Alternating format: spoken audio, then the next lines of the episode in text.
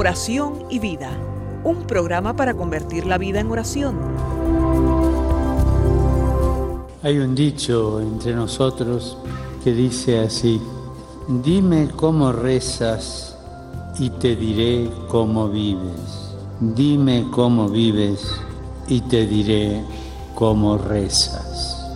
Porque mostrándome cómo rezas, aprenderé a descubrir el Dios que vives y mostrándome cómo vives, aprenderé a creer en el Dios al que rezas. Oración y vida, una oportunidad para rezar juntos los unos por los otros. Que nuestra vida habla de la oración y la oración habla de nuestra vida.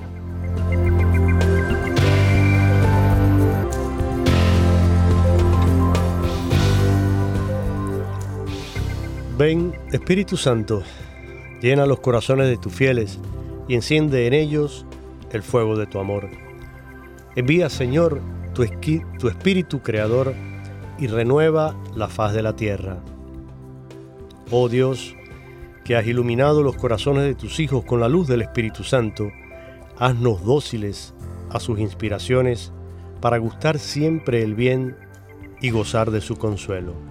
Te lo pedimos por Jesucristo nuestro Señor. Amén.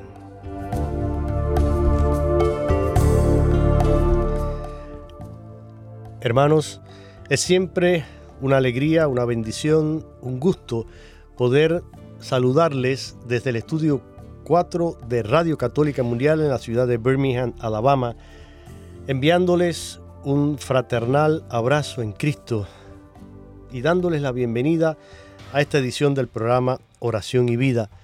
Ya en el último mes de este año que está por terminar, en este tiempo litúrgico del Adviento, un tiempo hermoso que nos ayuda a prepararnos para celebrar con gozo, con esperanza renovada y con una fe profunda el mayor regalo que Dios le ha hecho al mundo, el regalo de su propio Hijo. Vamos pues a aprovechar al máximo estos días y a buscar dentro de nosotros en qué necesitamos ser salvados, porque precisamente Cristo, la segunda persona de la Trinidad, se encarna se hace hombre en el seno virginal de María, por una razón, porque Dios lo envía como nuestro Salvador para reconciliar de nuevo el mundo con Él. Y si viene como Salvador es porque yo necesito ser salvado y todos nosotros necesitamos. Y creo que esa sería una buena pregunta para meditar y preparar nuestro corazón en este tiempo del Adviento. Hoy estamos en vivo con el padre Lino Otero. El padre Lino forma parte de esta familia radial ya hace muchos años, en especial de este programa Oración y Vida, y desde la ciudad de Atlanta, en el estado de Georgia, nuestro estado vecino al, hacia el este, apenas a unas dos horas de aquí de nosotros, pero a través de la vía telefónica se comunica y se hace presente con nosotros.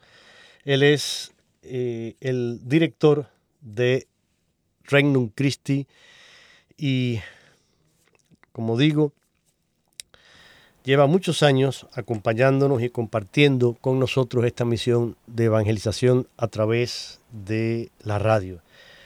Hace ya un tiempo comenzamos una serie de temas tomados del libro Modelos Bíblicos de Oración, escrito por un sacerdote salesiano, el padre Jorge, eh, bueno, Jordi Latorre, allá en, en España, y la primera parte, antes de entrar en esos modelos mm, bíblicos concretos que él presenta como modelos de oración, él tiene todo un capítulo en el que desarrolla las claves litúrgicas de la Biblia. Y nos pareció interesante no saltarnos esta primera parte del libro para sentar las bases y luego entonces ya quedaría para el próximo año entrar en cada uno de estos modelos. En programas anteriores ya vimos como clave litúrgica el éxodo, vimos la alianza, vimos la elección divina, el profetismo, el siervo, el sacrificio. El último fue la bendición. Y hoy nos toca uno muy interesante, la asamblea litúrgica y el pueblo de Dios. Y para eso, pues vamos a darle también ya la bienvenida al Padre Lino. Padre, gracias una vez más por estar con nosotros y compartir este tema en el día de hoy. Muchas gracias Jorge y a todos los que nos están escuchando por medio de Radio Católica Mundial. Un gusto de nuevo estar con ustedes en este programa en el cual eh, buscamos ir creciendo en nuestro llamado a la santidad. Así es. El, el tema, así como lo has dicho Jorge, muy hermoso, estos modelos bíblicos de oración. Y sí, hoy eh, vamos a tratar este tema de la asamblea litúrgica y el pueblo de Dios muy importante. Yo creo que eh, especialmente en estos tiempos en el que el Papa Francisco nos invita a tener en cuenta que no no se trata de vivir un un individualismo extremo, que somos pueblo y la Iglesia en este momento está pasando por un discernimiento de lo que significa la sinodalidad, ¿no? En cada una de las parroquias, movimientos, grupos eclesiales eh, se trata de ver cómo vamos caminando como pueblo. Así que creo que es un tema muy a propósito de nuestros tiempos y vamos a adentrarnos y espero que sea un provecho para todos nosotros. Pues eso esperamos, padre, y, me encanta que haya hecho eh, la conexión entre este tema y, el caminar de, la iglesia en la actualidad, de actualizarlo, digamos, y ponerlo en conexión con lo que vive la iglesia a nivel eh, hoy mundial con este deseo del el Santo Padre, un sínodo sobre la sinodalidad precisamente, y, es un, proceso que recoge pues, la reflexión y la opinión de la iglesia desde la base, y para eso pues se está trabajando en todas las conferencias episcopales alrededor del mundo, y después se vertirán todos estos resultados en un documento y ya veremos qué sale de toda esta reflexión, que pienso siempre es un, proceso mm, saludable que se haga porque es un, es un revisar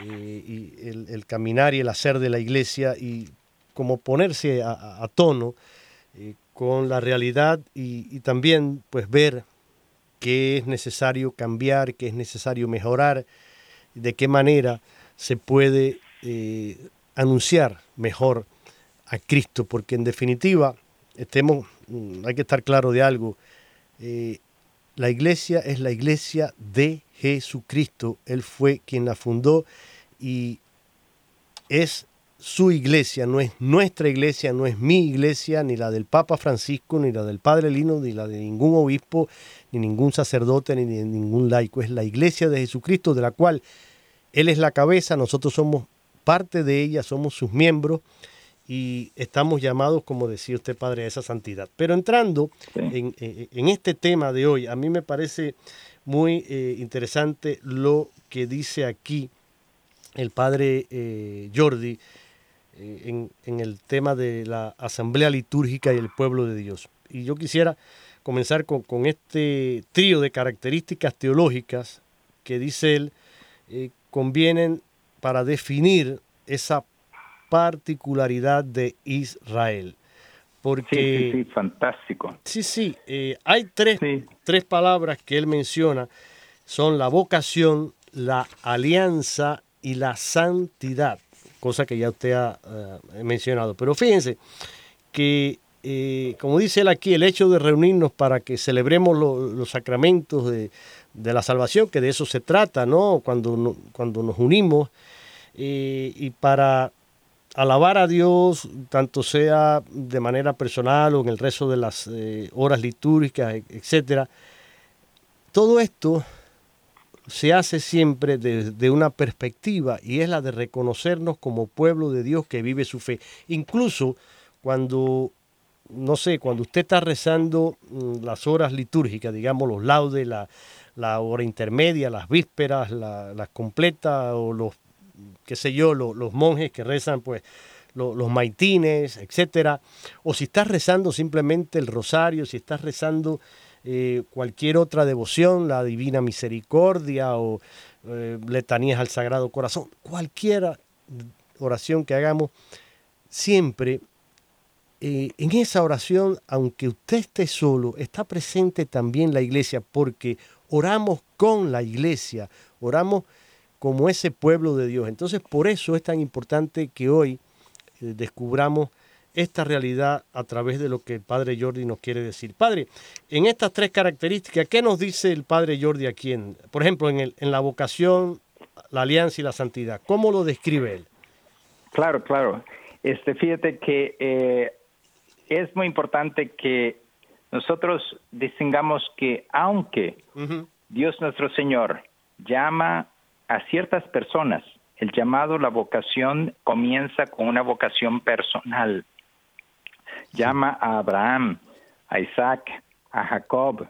Y sin embargo, la intencionalidad no es simplemente de una relación individualista, yo y Dios, sino que Él va formando un pueblo. Por lo, por lo tanto, la vocación es, a través de ciertos individuos, a todo un pueblo de ahí que Moisés eventualmente estaría llamado a, todo, a llamar a todo ese pueblo que estaba esclavo en Egipto hacia una libertad, hacia la tierra prometida. ¿no? Con ese pueblo, claro, empezando con, en la cabeza con Moisés, pero con ese pueblo establece una alianza, establece un pacto, eh, busca entrar en una relación con el pueblo completo. ¿no? La vocación la alianza es con el pueblo y también es una llamada de todo el pueblo. Así es. Eh, ¿eh? Sí, sí, sí, siga.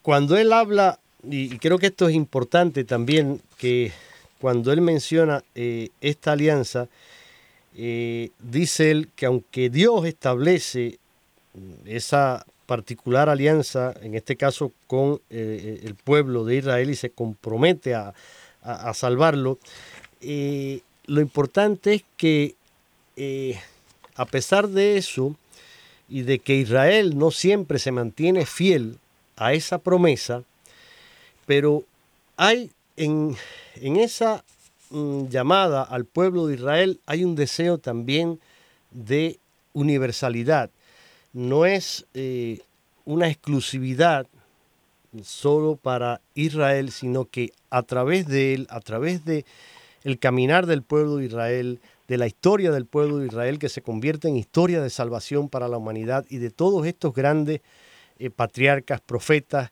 que encontramos en la Sagrada Escritura, se va extendiendo y se va desarrollando este designio de salvación universal de Dios para todos y cada uno de los pueblos de la tierra. Por eso está la llamada a la santidad. así es, así es. Ese, ese, ese pueblo que está llamado por Dios tiene una, tendría una misión, una misión de ser luz para las naciones. Exacto. Y eso vendría ya a actualizarse, eh, volverse de una manera más concreta en el Nuevo Testamento, el nuevo pueblo de Dios instaurado por nuestro Señor Jesucristo. Pero todavía, eh, quedándonos un poco antes de pasar al Nuevo Testamento, en el Antiguo Testamento ya empezamos a ver esa, ese deseo de Dios de ir forjando todo un pueblo con el cual Él establece una relación. A mí me parece que esto, aquí hay algo muy, muy importante, porque incluso desde un punto de vista teológico eh, hay una, eh, unos valores que son hasta cierto punto rivales pero complementarios. Por un lado está la relación personal con Dios. por el, por el otro lado esta relación colectiva con Dios.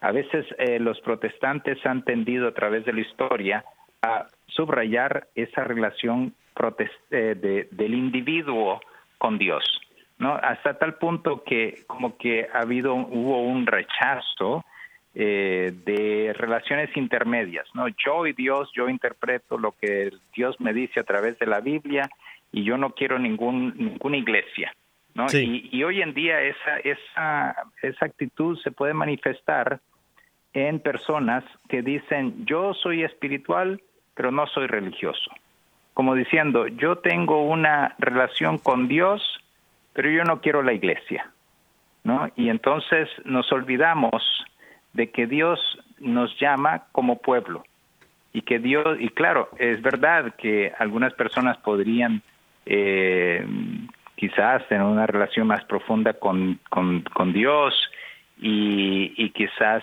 pero como dice el dicho, si quieres ir más rápido, ve solo, pero si quieres ir más lejos, vamos todos juntos, aunque sea un poquito más lento, ¿no? Y, y eso es lo que eso es eso es lo que Dios va, va haciendo. Nos necesitamos unos a otros.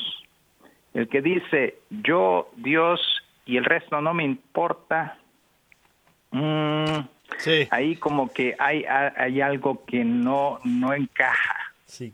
¿no? Eh, el llamado eh, también a la santidad pasa a través de los hermanos y se convierte en un llamado comunal, ¿no?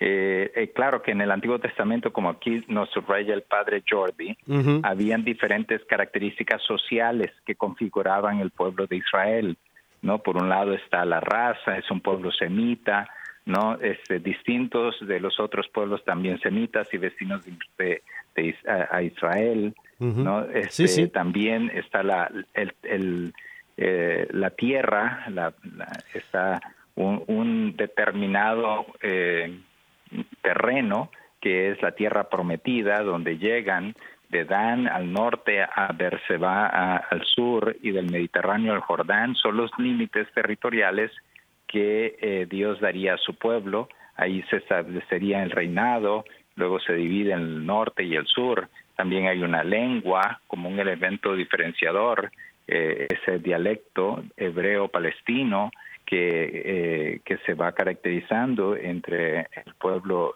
de Israel. No está su fe, la cultura que van teniendo, las asambleas litúrgicas. Entonces, hay toda una serie de factores culturales, sociales, que van determinando, forjando el, e, ese, ese pueblo. Y yo creo que era, es hasta pedagógico, porque se requiere una cultura eh, normalmente para que las diferentes generaciones fueran recibiendo la fe de sus padres. Y en esta cultura es la cultura que da pie a esta familia santa, la Sagrada Familia, de la familia de eh, la Virgen Santísima, de San José y eventualmente la cultura en que nacería Jesús. Entonces, como digamos, esa cultura es como la cuna, Donde cada uno se nutre en esos primeros años, porque no solamente recibimos de nuestros padres, recibimos casi por osmosis los valores de la cultura que nos rodea y esa cultura es patrimonio de un pueblo específico.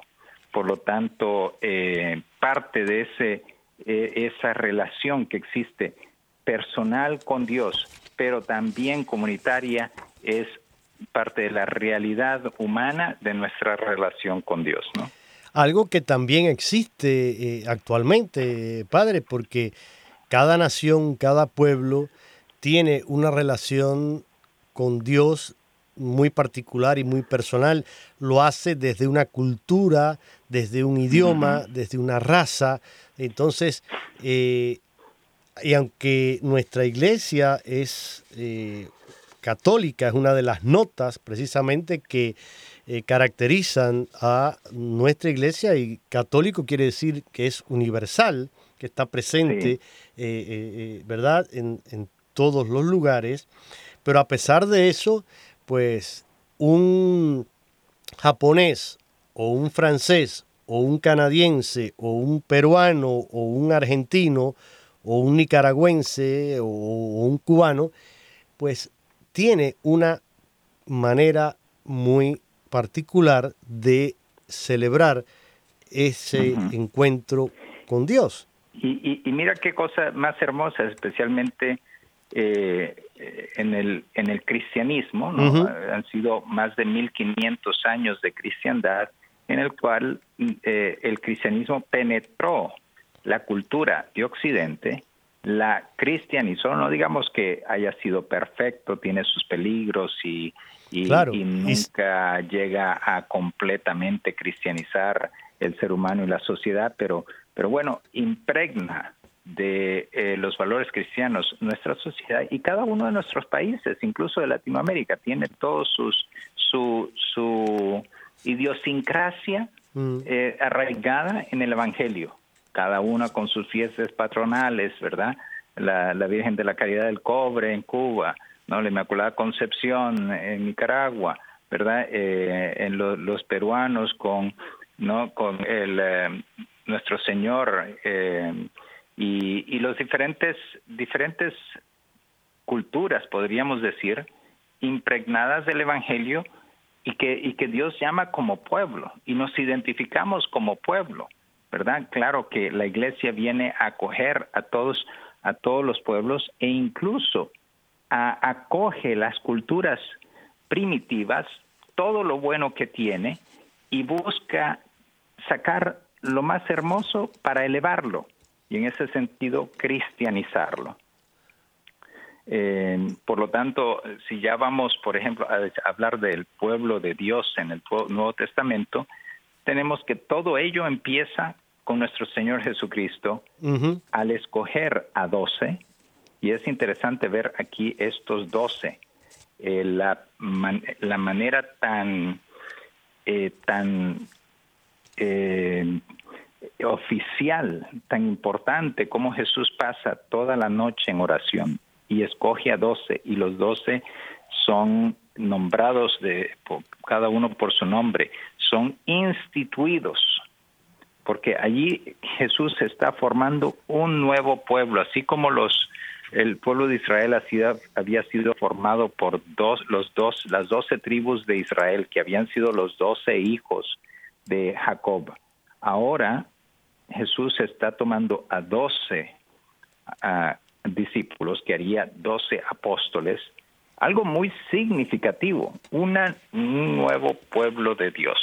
Establece a Pedro, que sería eh, la piedra sobre la que cual edificaría su eclesía, una palabra, ¿verdad?, que significa asamblea. Entonces, está instituyendo su asamblea, su congregación, su concurrencia, su convocación, esa convocación de Jesús que sería para todos los pueblos. Y luego San Pedro, eh, siguiendo con esta misma línea en su primera carta, dice, ustedes son raza elegida, un sacerdocio real, una nación consagrada, un pueblo adquirido por Dios para proclamar las hazañas del que les llamó a salir de las tinieblas a entrar en su luz maravillosa. Antes no eran pueblo y ahora son pueblo de Dios. Y lo está diciendo los cristianos, no lo está diciendo los judíos, está diciendo a los cristianos, ustedes son un pueblo adquirido por Dios. Antes eran no pueblo, o sea que eran paganos, y ahora son pueblo de Dios. Entonces, la iglesia se reconoce en continuidad con el Antiguo Testamento. ¿verdad? El pueblo de Dios de la antigua alianza, ahora el nuevo pueblo de Dios de la nueva alianza. Las, lo que fue prometido en el Antiguo Testamento se hace realidad en el Nuevo Testamento. Y los ritos del Antiguo Testamento tienen su cumplimiento en los ritos del Antiguo del Nuevo Testamento, eh, en los sacramentos, la misa y todo lo demás. Eh, una diferencia, contrapone el antiguo pueblo de Dios con el nuevo, ese universalismo. Antes era como un poquito exclusivo, ¿no? Esta cultura específica, este terreno específico, Israel. Ahora todos están incluidos, todos están llamados, todos son aceptados. Y así es como nos encontramos incluso hasta el día de hoy, unidos todos, no importa de dónde sean, coreanos, japoneses, chinos, eh, africanos, latinoamericanos, norteamericanos, europeos, bajo una misma liturgia, una misma misa, unos mismos sacramentos, y aunque seamos tan diferentes culturas, nos encontramos unidos. El reto que tenemos en adelante es un gran reto como iglesia, porque en la medida en que nuestras sociedades van perdiendo su cultura cristiana, el reto es para que las diferentes personas, eh, cada uno de nosotros, fortalezca individualmente, personalmente su relación con Dios para crear nuevas comunidades. De nuevo, importantísimo. Nadie puede decir yo, Dios y nadie más.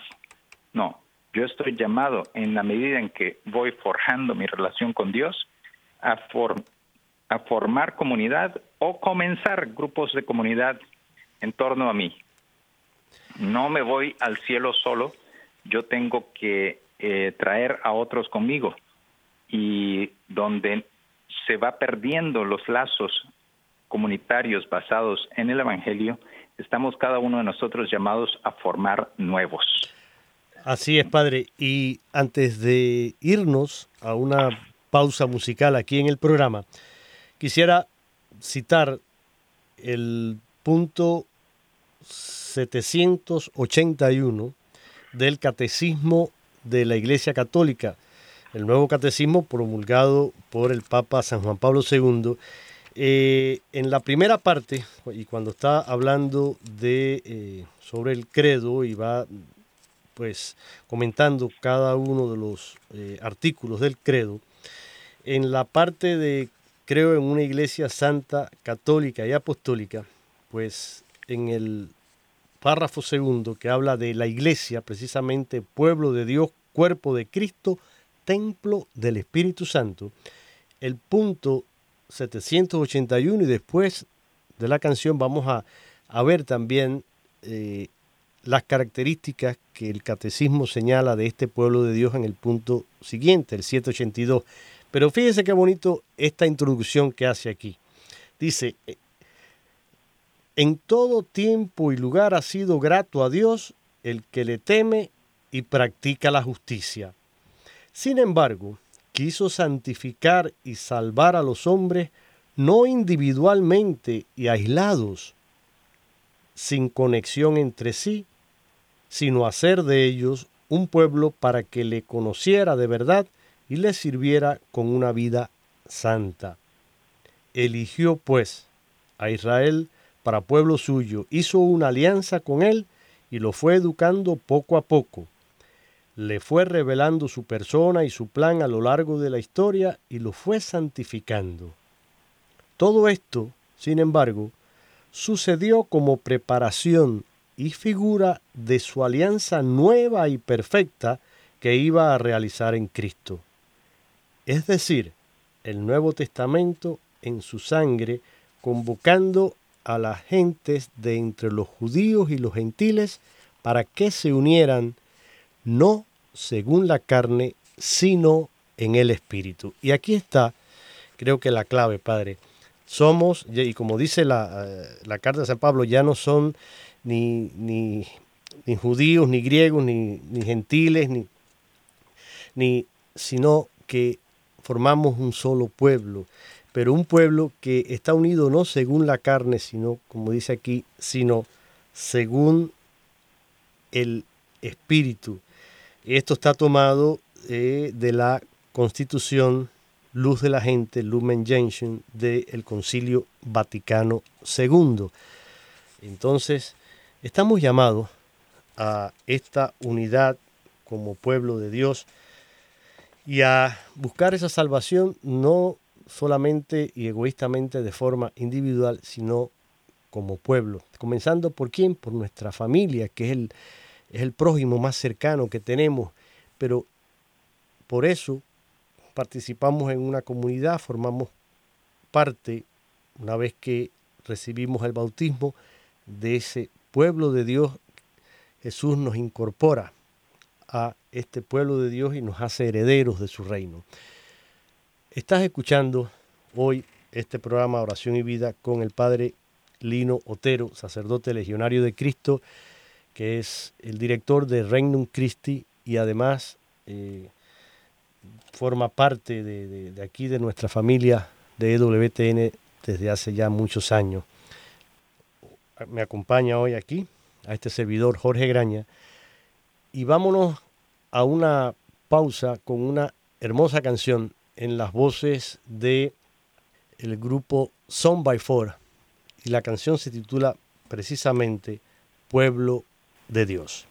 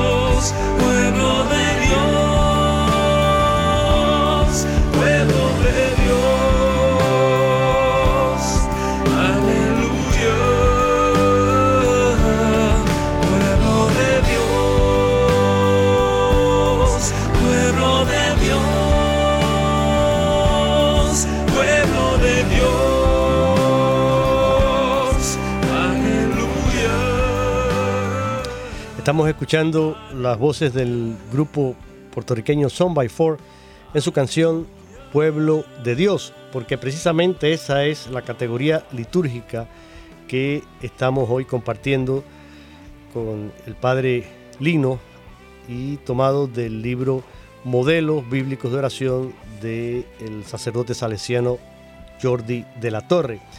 Y padre Lino, usted nos comentaba mm, sobre ya también eh, esas características que se perciben en el Nuevo Testamento. Y resulta interesante lo que dice aquí eh, el padre Jordi cuando dice que precisamente una gran diferencia que contrapone esta realidad de el pueblo de Dios en el Nuevo Testamento con el Antiguo es precisamente su universalismo, lo que usted nos había comentado. Es decir, así como la raza, la tierra, las instituciones, la lengua, todo eso que era muy propio y que distinguió a Israel de las demás eh, naciones eh, semíticas que había en aquel entonces, pues también eh, la iglesia, dice, como asamblea de Cristo, no se identifica con ninguna raza particular, ni está ligada a una tierra concreta, ni posee una lengua propia, ni las instituciones eh, veterotestamentarias son ya exclusivas, porque todo cristiano es a la vez rey, profeta y sacerdote en la nueva línea de Cristo. Es decir, eh, estamos llamados a esa vocación universal en la que todos nos unimos siguiendo un único lenguaje que es el lenguaje de el Espíritu Santo, la gracia de Dios que recibimos en nuestros corazones a través de los sacramentos y como decía usted, no importa dónde estemos, celebramos una única liturgia, alabamos al mismo Dios y lo hacemos siguiendo esa liturgia que nos da gestos, palabras, eh, tradiciones que compartimos a pesar de las diferencias culturales que podamos tener. Entonces, eh, teniendo todo esto mm, presente, Padre, si quiere, podemos escuchar para que usted ya de entonces nos eh, comente un poco ese nuevo pueblo de Dios en la liturgia, cómo se puede encontrar esta categoría también en la liturgia, en, las diferentes partes de, eh, canon de la, misa, por ejemplo, en el ofertorio, en, el prefacio, en, todas las plegarias eucarísticas, eh, pues escuchamos este pueblo de Dios y que usted nos lo vaya presentando, pero quisiera también que el propio Papa Francisco eh, nos dijera eh, qué piensa él acerca del pueblo de Dios. Para eso vamos a compartir una catequesis del Papa Francisco sobre este tema, pueblo de Dios. Hermanos y hermanas, hoy quiero reflexionar sobre otro término del Concilio Vaticano, el referido a la Iglesia, pueblo de Dios. Lo haré en base a unas sencillas preguntas. ¿Qué quiere decir ser pueblo de Dios? ¿Cómo se forma parte de Él? ¿Cuál es su ley, su misión, su fin? Dios no es propiedad de ningún pueblo. Más bien, Él es quien llama a todos, sin distinción, y en Él todos somos uno. Entramos a formar parte de este pueblo por un nuevo nacimiento, el bautismo, y a través de la fe que es don de Dios que siempre debemos cultivar. Su ley es ciertamente el amor, que significa reconocer a Dios como nuestro único Señor y al prójimo como a un verdadero hermano. La misión de este pueblo es llevar al mundo la esperanza y la salvación de Dios y ser signo de su amor por todos. Su fin es el reino de Dios que Él ha comenzado en la tierra pero que debe dilatarse hasta su consumación cuando se manifieste Cristo, vida nuestra. Invito a todos a acoger la llamada de Dios a pertenecer a su pueblo, a hacer crecer la fe que recibimos en el bautismo, a vivir la ley de la caridad, a proclamar con convicción que Dios es más fuerte que el mal y que juntos podemos iluminar el mundo si nuestra vida refleja a Cristo y vivimos en comunión con Él. Muchas gracias. Estas fueron palabras del Papa Francisco de una de sus catequesis dedicada a este tema, el pueblo de Dios. ¿Qué le parece, Padre? Pues Mm. Fantástico, fantástico. Aquí eh, tanto el padre eh, eh, Jordi como el Papa nos está recordando ese deseo de Dios nuestro Señor de traernos juntos y es como Dios nos une en comunidad litúrgica. Nosotros especialmente nos volvemos pueblo cuando estamos todos unidos alrededor de nuestro Señor en la Eucaristía. No, no importa quién, de dónde seamos, eh, cuáles sean nuestras expresiones culturales, ahí estamos en la misa, ¿no? Eh, nos encontramos que el, eh, nos dice algunos de los documentos, la finalidad de estos ritos es hacer que los fieles reunidos constituyan una comunidad y se dispongan a oír como conviene la palabra de Dios y a celebrar dignamente la Eucaristía. Entonces los ritos mismos tienen una función de formar comunidad, ¿no? Y, y por lo tanto tiene una, algunas personas pueden decir, no, yo, yo, yo no voy a misa, yo no necesito ir a misa porque rezo directamente con Dios. Pero no es la voluntad de Dios que nosotros individualmente seamos salvados aparte de la comunidad. Él quiere que nosotros seamos salvados en comunidad, juntos. Eh, ¿no? Eh, Dios Todopoderoso escucha paternalmente la oración de tu pueblo. Es una de las, en la, nos encontramos en la oración colecta, sobre todo el tiempo ordinario, ¿no? Eh, en otro, en otra ocasión y nos dice, oh Dios, inspira a tu pueblo el amor a tus preceptos y la esperanza en tus promesas es interesante que la Iglesia considera que la liturgia no solamente como en la oración del pueblo de, la alianza, del nuevo pueblo de Dios, sino que la, misma liturgia contiene eh, una, le, le llamamos lex orandi, hay elementos de fe imbuidos en la liturgia. Y, eh, y algunos de los, de los dogmas que se han como por ejemplo la Inmaculada Concepción, tienen que ver con la oración del pueblo de desde los primeros siglos, que ya en sí manifiesta la fe del pueblo. No es la fe del fulano o del otro mengano, es la fe del pueblo. ¿no? Eh, eh, otras, eh, algunas otras expresiones en la liturgia, por ejemplo, nos dice en la octava de Pascua, el lunes, Señor Dios, que por medio del bautismo haces crecer a tu iglesia. ¿No? En la octava de Pascua el jueves, oh Dios, que has reunido pueblos diversos en la confesión de tu nombre. ¿No? Estos pueblos diversos los, los hay. sí. ¿no? ¿no? Entonces, eh, a través, incluso en la Eucaristía segunda, ¿no? Nos dice, Cristo extendió sus brazos en la cruz y adquirió para ti un pueblo santo.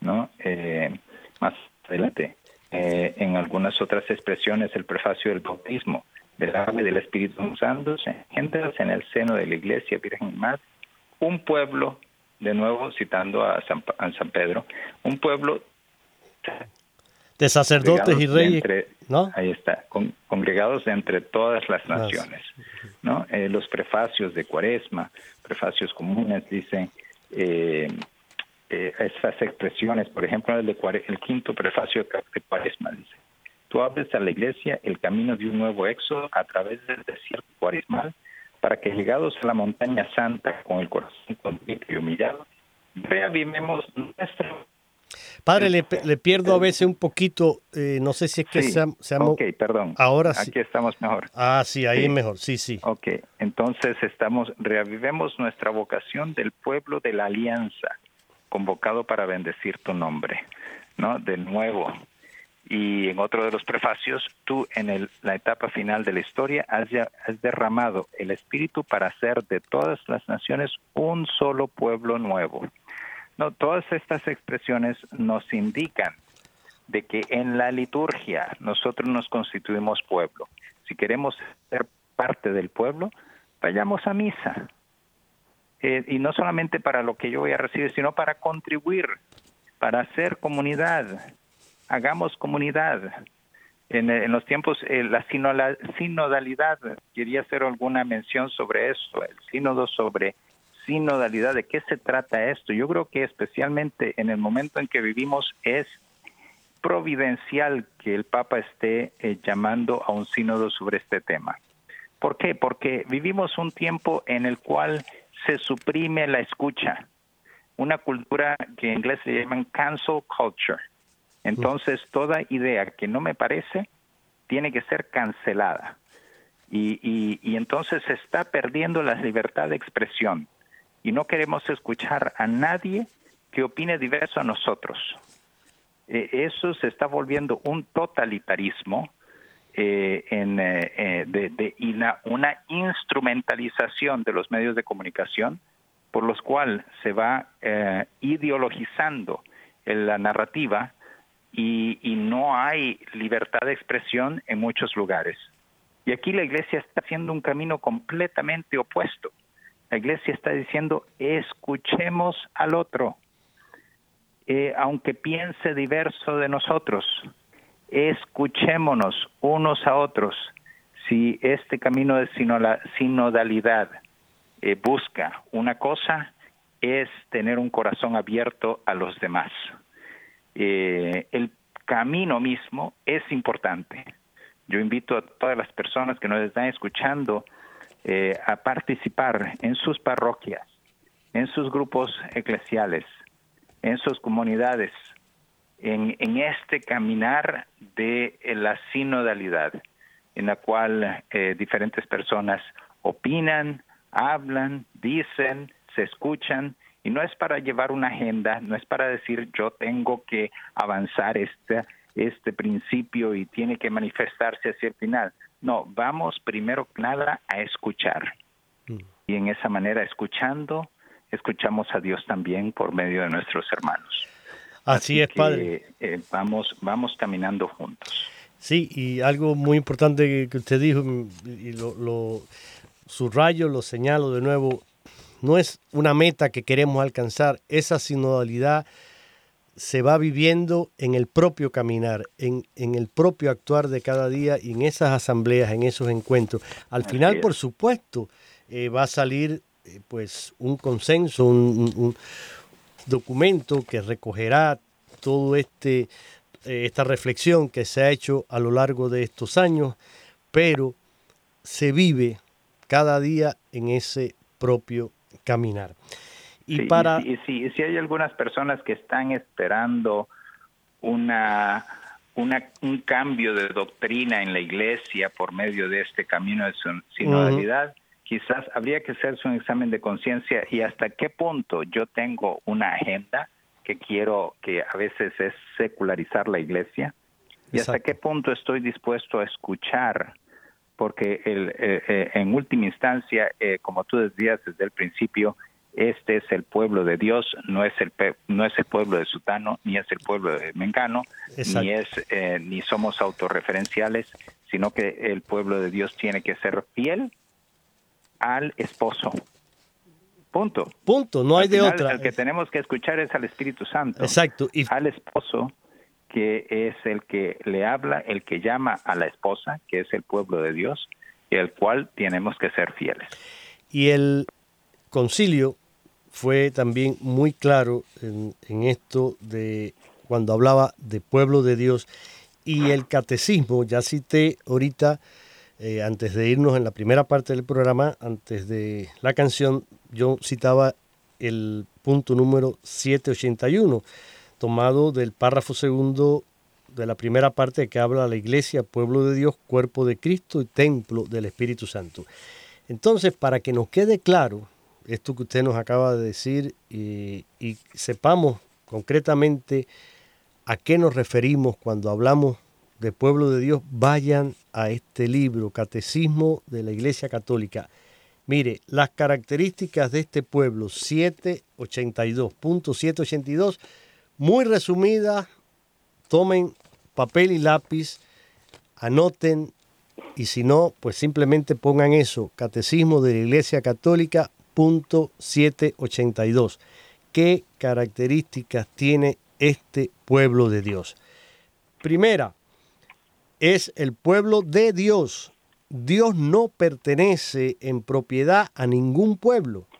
Pero Él nos dice que se ha adquirido para sí un pueblo al que están llamados todos los hijos de Dios y por eso es un pueblo universal. Segunda característica, se llega a ser miembro de este pueblo no por el nacimiento físico o por pertenecer a una raza determinada, sino por un nacimiento desde arriba, es decir, un nacimiento del agua y del espíritu por el bautismo. Entonces no es porque yo soy de una raza privilegiada, escogida, única, no. Todos pueden ser miembros de este pueblo de Dios a través del Espíritu Santo. Tercera, este pueblo tiene por cabeza a Cristo Jesús, el ungido. Su misma unción, el Espíritu Santo, es el que fluye desde Él hasta nosotros. La identidad de este pueblo es la dignidad y libertad de los hijos de Dios en cuyos corazones habita el Espíritu Santo como en su templo. Por lo tanto, tú y yo, que formamos parte del pueblo de Dios, como también lo, va, lo forma el Padre Lino, somos todos templos del Espíritu Santo. Otra característica que sería 1, 2, 3, 4, la quinta, la ley es el mandamiento nuevo del amor, amar como Cristo nos amó. Esa es la ley nueva que nos dejó Cristo. Y esa es otra de las características y es la ley de este pueblo de Dios. ¿Cuál es la misión de este pueblo? Pues ser sal de la tierra y luz del mundo para todo el género humano. Y finalmente, ¿cuál es el destino de este pueblo? Porque somos un pueblo que peregrina, que va en camino hacia dónde. Bueno, pues nuestro destino es precisamente el reino de Dios, que el mismo Jesús ya inauguró y comenzó en este mundo. Por lo tanto, somos pueblo que peregrina, pero no a la deriva. Tenemos una meta, tenemos un norte al que nos orientamos y al que seguimos. Y ese norte es el reino de Dios. Y el reino de Dios ya Jesús lo inauguró con su presencia y su actuar aquí en la tierra, nosotros que somos sus seguidores, continuamos su obra salvadora y los sacerdotes, religiosas, religiosos, a través de los sacramentos, siguen actuando como Cristo y llevando y extendiendo este reino, llevando esta salvación. Padre, le dejo los dos minutos finales para que nos dé también su bendición. Usted puede cerrar eh, con sus conclusiones el tema de hoy. Muy bien, pues eh, hemos eh, estado eh, este tema del pueblo de Dios, pueblo de la alianza, pueblo escogido por Dios. Nosotros busquemos integrarnos, integrar a nuestras familias, integrar a otras personas en este pueblo de Dios, el pueblo que no es perfecto. somos un pueblo pecador, somos un pueblo que a veces nosotros mismos eh, le damos vuelta a Dios, er, no somos siempre fieles a la alianza, pero somos un pueblo en camino y vamos caminando juntos. Que Dios nos dé, como decía Santa Teresa de Jesús, la gracia de poder, poder morir en la Santa Iglesia y que eh, en, en, ella nosotros nos vayamos santificando. Y así a todos nosotros, a todos los que nos están escuchando, que la bendición de Dios Todopoderoso, Padre, Hijo y Espíritu Santo, descienda sobre ustedes y con ustedes permanezca siempre. Amén. Amén. Gracias, Padre Lino, por habernos acompañado una vez más. Gracias a todos ustedes, a todas las emisoras afiliadas que retransmiten nuestra misión a lo largo del mundo. Sigamos como pueblo de Dios caminando en este adviento a recibir nuevamente a Cristo que se hace presente entre nosotros. Que este adviento nos renueve a todos como pueblo de Dios, que renueve nuestro corazón y que seamos siempre testigos de la esperanza, de la fe y sobre todo del amor que reina en el corazón de Cristo y en el que debe reinar también en nuestros corazones. Hasta la semana que viene, si Dios quiere.